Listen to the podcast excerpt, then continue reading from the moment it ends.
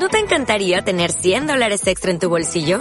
Haz que un experto bilingüe de TurboTax declare tus impuestos para el 31 de marzo y obtén 100 dólares de vuelta al instante.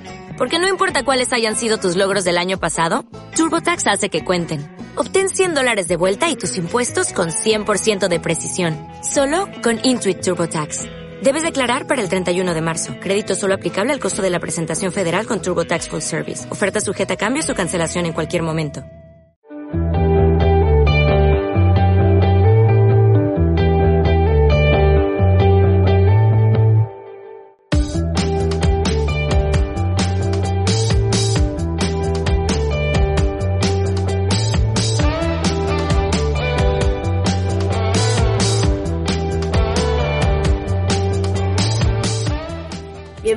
Otra edición de Cara a Cara.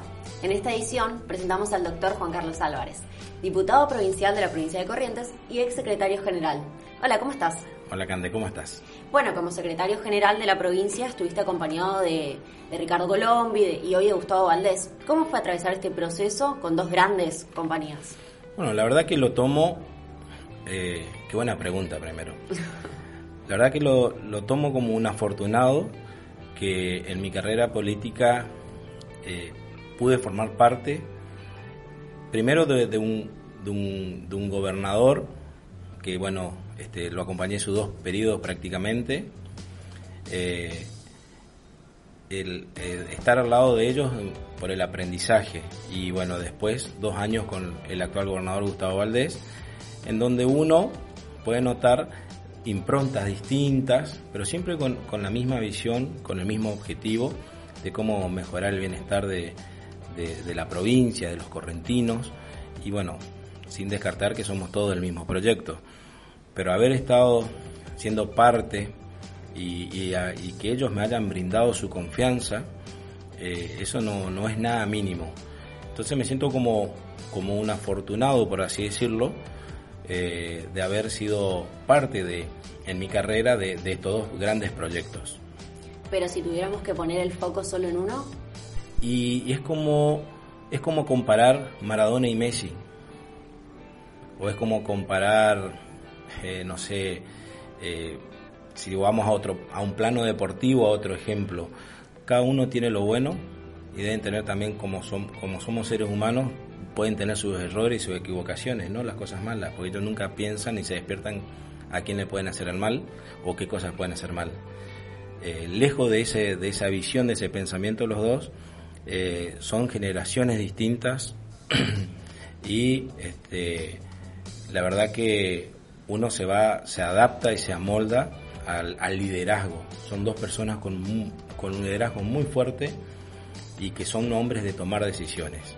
Y la verdad que si hoy, hoy hacerme esa pregunta con cuál de los dos, o cuál es mejor, o con cuál se quedaría, eh, eh, no te lo podría contestar, porque tanto Gustavo, como yo le digo Gustavo Valdés, y, yo, si bien somos una camada generacional que venimos detrás de eso, que bueno, que para poder hoy estar donde estamos, esa generación de Ricardo Colombia, acompañados por otros dirigentes, fueron quien eh, incursionaron en, una tarea muy difícil de, llegar en un momento en la provincia de una crisis muy profunda, estabilizarla, de que la sociedad confíe en ese proyecto, con un proyecto de alianza que no estábamos acostumbrados, y eso fue fortaleciendo este, la, la credibilidad de la sociedad en la política de corriente, porque prácticamente eso se inicia en una época donde yo era muy joven, no estaba muy involucrado, era estudiante, en donde había un gran pensamiento del que se vayan todos.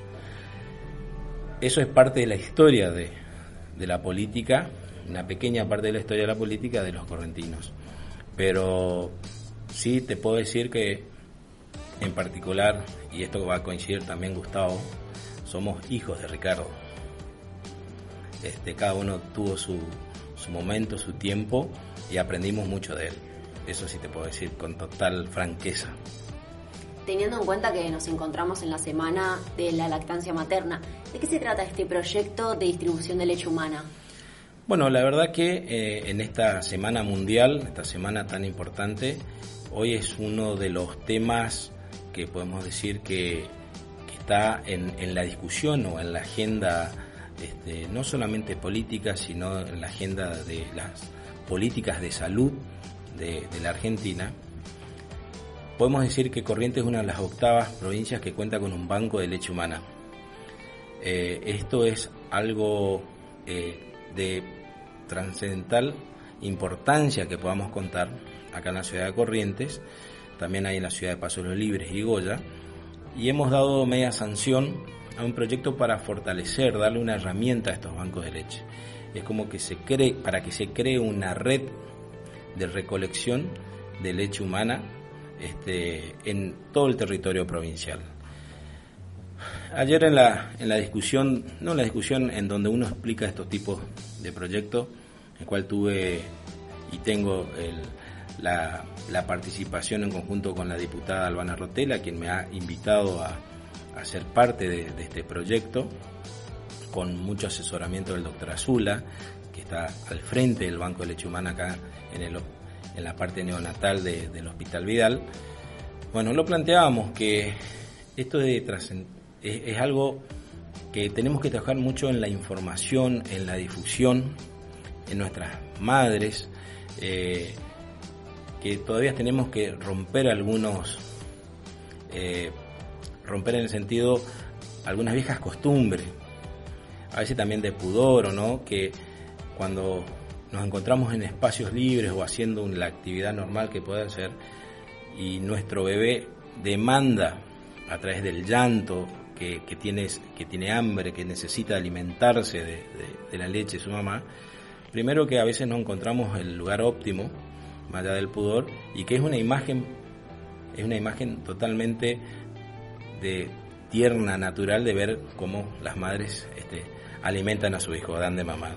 Y a veces se encuentran en una situación que no encuentran el espacio agradable, amigable, que también ayer se trató ese tema en la legislatura, de que se empiecen a conformar esos espacios para que las mamás puedan darle en un lugar totalmente distendido esa comunicación, porque no solamente se trata de un alimento, sino una comunicación, una interacción que le va a brindar a, a, esa, a esa criatura, a esa persona el día de mañana un montón de, de herramientas que le van a brindar a su forma de ser. Volviendo a lo que vos me preguntaste, bueno, ¿qué es, lo que hace la leche humana? Este van, ¿Para qué necesitamos? Porque aquellos niños que se encuentran en las unidades de terapias intensivas, en estado crítico de nuestro hospital neonatal, eh, necesitan alimentarse. Muchas veces son prematuros y esas mamás todavía no pueden o no tienen la leche necesaria para darles alimento. Entonces a través de este banco de leche se hace todo un proceso de quien haya donado para esa alimentación que no sea la, alimentación que conocemos que es la comercial. Esta brinda primero una seguridad de que hay eh, una seguridad alimentaria que hay 0% de eh, que pueda sufrir infecciones. Esta alimentación a través de la leche humana previene enfermedades, ya sea diabetes, colesterol, hasta previene cáncer hace que los chicos se recuperen mucho más rápido cuando están en incubadora, que estén menos días de internación. Eh, y, entre hoy, hoy a fecha de hoy, los costos de un bebé en incubadora son de 30 mil pesos diarios aproximadamente. Entonces un hospital público o un, un área de neo, neonatal, con que cada este, bebé que esté en tenga un día menos en Cuadra gracias a la alimentación, porque a, su vez que le pasamos eh, sus defensas, ya es 30 mil pesos que se ahorra la provincia o, el hospital. Entonces, si vos todos los días te vas ahorrando un 30 mil pesos, y, estamos hablando de bebés que a veces están de 30, 60 hasta 90 días, ¿eh? de acuerdo a la, al grado de, prematuro que están. Generalmente, perdón, de, de 30 a 60 días. Entonces, más allá de, lo económico, también va al tema del fortalecimiento de la salud, de sus defensas, y bueno, y que se nutre de la mejor nutrición que está reconocida y avalada a nivel mundial por la Organización Mundial. Claro. Bueno, y por otro lado, a Juan Carlos Álvarez, ¿Qué experiencia le deja el Teco de Potí? Uh, bueno, el Teco de Potí es un programa que sigue vigente, si bien hoy por la pandemia este, no puede desarrollar sus actividades normalmente, pero la verdad que el TECOB me dio, el TECOB Potí, me dio, me dio las herramientas para crecer, me dio las herramientas, me dio la oportunidad de conocer mi provincia y de conocer a la gente. Y es algo que si hoy estuviera en el Ejecutivo sería innegociable alejarme de ese programa, porque ese programa me dio la oportunidad de siempre tener los pies sobre la tierra, que es lo más importante para un político, porque a través de ese programa también el vecino tenía la oportunidad de encontrar un funcionario que pueda expresar sus problemas. No solamente era todo entretenimiento, risas, premios, regalos este, y concursos, sino había un trasfondo social por detrás, que era la demanda que traíamos este, con, la responsabilidad que nos tocaba para poder este, darle solución. En parte, a veces se solucionaban esos problemas, o por lo menos éramos oídos de esas personas que no pueden llegar a Corrientes Capital, a la Casa de Gobierno o estar enfrente de un secretario del gobernador en su momento o como ministro que me ha tocado también. Entonces le damos muchas posibilidades al, al correntino que a través de un programa más allá de, lo que ofrecíamos, también tenían la oportunidad de tomar ese contacto, ese vínculo, este cara a cara, que es lo que nos caracteriza de la formación política que traemos de, de Ricardo Colombe. Y como diputado provincial, ¿qué esperas para Corrientes? Bueno, uno, más allá de diputado, yo como correntino, como casereño, independientemente que esto no va a ser eterno, si bien es mi profesión y lo, elegí, este, yo deseo lo mejor para mi provincia, deseo lo mejor para mi ciudad y, ojalá este, Corrientes, como, como forma parte del norte, sea una de las provincias eh, reivindicadas por la historia, eh, que podamos hoy somos una de las pocas provincias que no tenemos una conectividad como el resto del, país. Y no importa entrar en el por qué. Somos una provincia que no, que no, que le brindamos siempre a la nación este, lo que la nación requería. Y, tenemos, tenemos muchas cosas por mejorar, muchas cosas por hacer.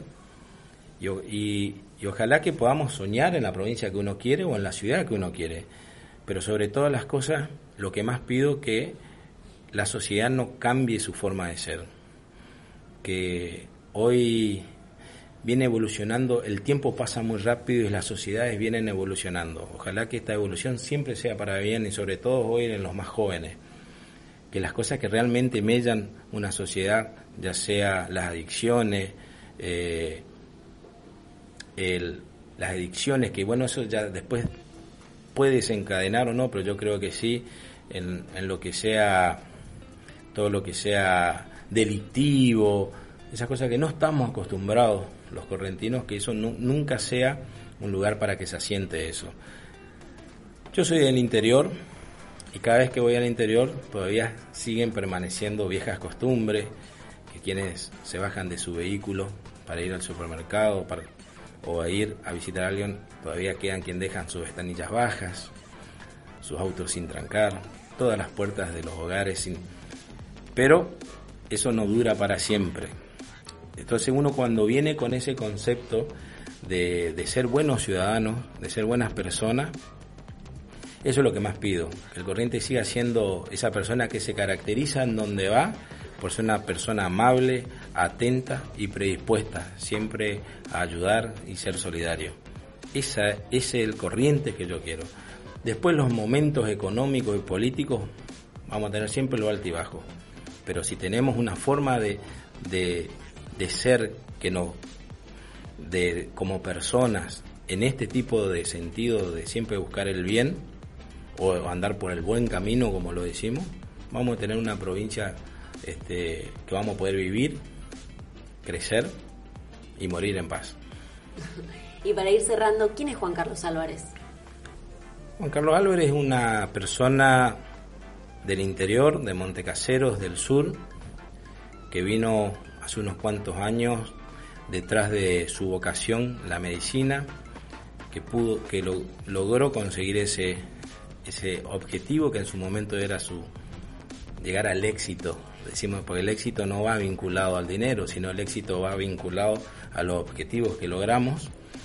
Y en, y en el final de su carrera, o a mitad de su carrera, encontró dentro de su vocación, encontró la pasión, que la pasión es la política y la pasión pudo más, más que la vocación. He pasado, y, ahí, y la política es participar. He participado en una agrupación universitaria, en el cual al año de, de entrar a participar ya era el presidente del centro estudiante de la Facultad de Medicina.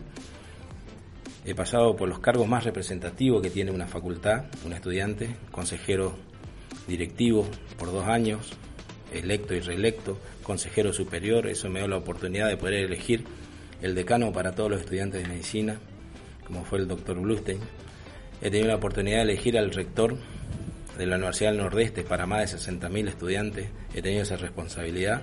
El, arquitecto Valdés de, de, Resistencia, el Chaco. Y bueno, y a partir de ahí también se abrieron los caminos en la política partidaria. Eso fue mi etapa de la política universitaria. En la política partidaria Tuve la suerte de, conducir los dos órganos más representativos e importantes de la juventud radical de la provincia, como fui presidente de la convención provincial y fui presidente de la juventud provincial. Y a partir de ahí ese joven, con muchas ganas de participar y esfuerzo, tuvo la oportunidad de ser convocado por Ricardo Colombi. Cuando Ricardo Colombi deja de ser gobernador, era diputado nacional para trabajar con él. Y ahí el destino, el trabajo, la responsabilidad, el compromiso y la gana de aprender me llevó muy joven a ser uno de sus cuatro secretarios privados.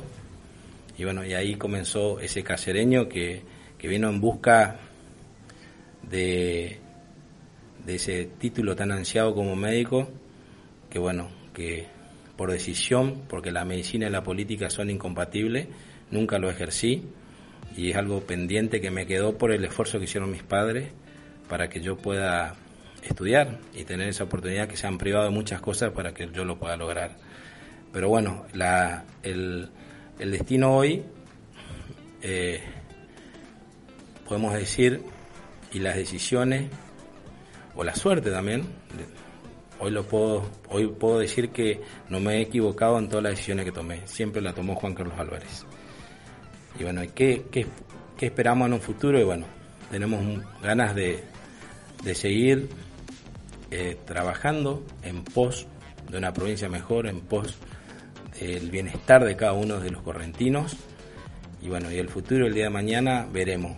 Pero recién está comenzando mi carrera política, por así decirlo, y es mi profesión y, honro y ratifico la política como algo honrable vas a escuchar muchas veces, o a veces uno lo dice tan, este, tan libremente o con tanta liviandad que la política es sucia.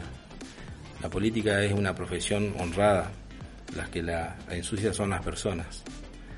Y, bueno, y eso es, otra de las cosas que uno lucha, que, vivir en un sistema democrático dependemos de los partidos políticos para tener esta libertad para poder expresarnos y para poder este, ser alguien en, en la vida, en la sociedad. Y bueno, y todo esto, para cerrar tu pregunta, eh, me llevó a esa ganas de participar, que es lo único que le puedo decir a los jóvenes, que se animen a participar en el sueño que ellos crean, pero que nadie este, nos puede coartar las ganas que tenemos de, de, de ser y que nos animemos a soñar que se puede, que se dan las cosas además de seguir tus sueños y seguir en tu profesión, tu vocación de política, ¿qué es lo que más te gusta a vos? Bueno, la verdad que la política eh, demanda de algo que no tiene precio, que es el tiempo. El tiempo que, demanda esta profesión no se lo recupera. Muchas veces eh, uno pierde cosas que los hijos, como en mi caso tengo tengo hijos chicos de 6 años, de 5 años y de 3 años. Y a veces el papá no está cuando no está o se pierde a veces esas cosas que, que son únicas y de un solo momento.